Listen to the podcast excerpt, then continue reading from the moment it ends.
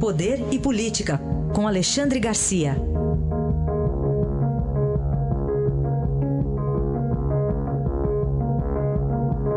Alexandre, bom dia. Bom dia, Raíssa. Bom dia, Carolina. Bom dia. Vamos começar projetando um pouco essa semana que pode ser decisiva para aquele redesenho do, dos ministérios, Alexandre? Pois é, o, o presidente Bolsonaro eh, se referiu aí a um tsunami dessa semana, né? Uh, eu não sei se era isso, as pessoas estão imaginando que seja isso, a menos que o mistério seja ainda maior nessa charada do presidente. Falou em tsunami nesta semana e não, e, e, e não foi mais claro do que isso. Né? Aliás, aliás, foi bem obscuro. Né? Mas está todo mundo concluindo que seria a votação de quinta-feira conseguiram marcar para quinta-feira, na semana passada, a votação dessa medida provisória. E o tsunami seria, se a medida provisória não for aprovada, ela, ela perde o vigor. E aí volta, volta tudo como antes, no, no quartel de Abrantes, aí, no quartel de, de Bolsonaro. Né? É, é a, a diminuição do número de ministérios, aliás, diminuição que já foi contrariada pelos votos da comissão, né? na verdade aumentou mais um, a menos que, que o Banco Central deixe de ter status de, eh, eh, de ministro, né, no caso de, de ser eh, votada a autonomia para o Banco Central, mas tem a questão do COAF. O ministro Sérgio Moro diz que é importante que o COAF esteja no Ministério da Justiça, porque no Ministério da Economia, antigo Fazenda, não teria número suficiente de gente para controlar a movimentação de dinheiro. E o controle da movimentação de dinheiro é fundamental para o controle da, da, da, corrupção e da lavagem de dinheiro. Está cheio de gente lá no Congresso que é investigado e não quer saber disso. Né? É, é, claro que se ficar no Ministério da Economia, provavelmente vai ter reforço. O governo vai responder reforçando o time, né?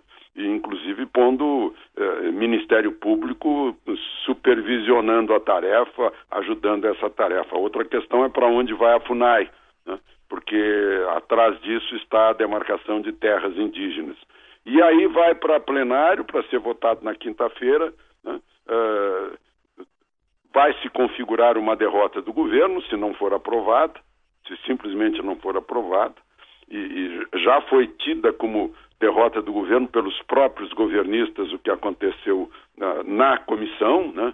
uh, em que deu 14 a 11, ou seja, 14 uh, representantes do povo brasileiro estavam lá dizendo não queremos combater a corrupção e a lavagem de dinheiro através do controle de, de grandes somas de dinheiro serem ficarem sob o, o, o, jurisdição do Ministério da Justiça. É isso que se espera para essa semana. Tem duas viagens aí.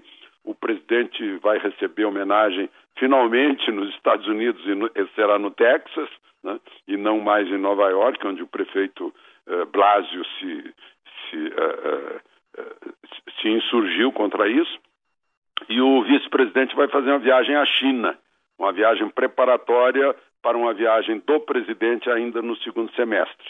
Como ele vai de, de Legacy, que é um produto brasileiro, para apresentar o produto brasileiro, né, mais uma vez, uh, vai fazer quatro escalas de reabastecimento. A primeira em Fortaleza, depois na Europa, depois na, na no, no, no, Oriente Médio, e por fim chega a Beijing. No último dia da viagem dele, uh, vai ter um encontro com o presidente da China. Então, essas são as expectativas da semana. Aliás, nessa viagem é, do presidente aos Estados Unidos, é, ele não vai sozinho, né? O presidente da Câmara, Rodrigo Maia, também tem agenda lá, o, o governador de São Paulo também vai passar por Dallas. É, a gente pode esperar uma movimentação menor ou até uma expectativa de se adiar a discussão dessa, dessa MP dos ministérios mais para o fim da semana ou para outra semana por conta dessas ausências? Olha, pode ser porque uh, ficar uh, Rodrigo Maia e presidente da República de conversa no avião, isso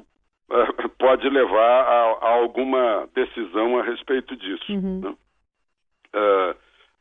interessante que há dentro do governo correntes contrárias a respeito de Rodrigo Maia. Para alguns, ele está fazendo jogo só para ele, que ele quer, uh, quer ser governador do Rio de Janeiro, né? e, e para outros ele está fazendo um, um, uma, um, um, jogo favorável a Bolsonaro. É, é um, digamos que ele seja uma incógnita e por isso levante essas, essas desconfianças em relação a de que lado ele estaria. Na verdade, o, que ele, o lado que ele tem que estar é o lado da Câmara dos Deputados, que, onde há a representação de todos os partidos, né? Uhum. E, e, de todos os estados. Mas, enfim, uh, são coisas da política e dos políticos. E ele é dos políticos antigos. Pois é, dependendo da conversa ou do silêncio, acho que a viagem pode ser bem maior o tempo, viu? Pode dar a sensação pois de que é. demorou é. muito. É, é, uma boa questão. Ô, Alexandre, e falando aí ah, em problemas internos, desgastes internos, ah, o governo como é que está tratando essa fogueira chamada Olavo de Carvalho? Sabe que eu senti uma, uma volta no dia 8, 8 de maio, eu só fiquei sabendo dois dias depois, de conversas lá dentro do Palácio do Planalto, em que foram tomadas decisões de, de não morder mais isca uh, de disque-disque, de fofoca, de fulano disse isso, Beltrano disse aquilo, inclusive não responder uh, ao Olavo de Carvalho de modo algum, né? E, e tentar tentar amainar aí a, a, a disposição, a energia, digamos assim, do, do vereador Carlos Bolsonaro. Né? A ideia do Palácio do Planalto é, é eliminar essa oposição intestina uh, que existe e que tem sido uh, causa de muito desgaste para o governo. Tudo indica, das informações que eu tenho, de que foram tomadas medidas uh, bastante, bastante decisivas a respeito dessa questão de desgaste do governo por, pelos, eh, provocado pelos seus próprios apoiadores. Aí a análise de Alexandre Garcia, que volta amanhã ao Jornal Eldorado. Obrigado, até amanhã, Alexandre.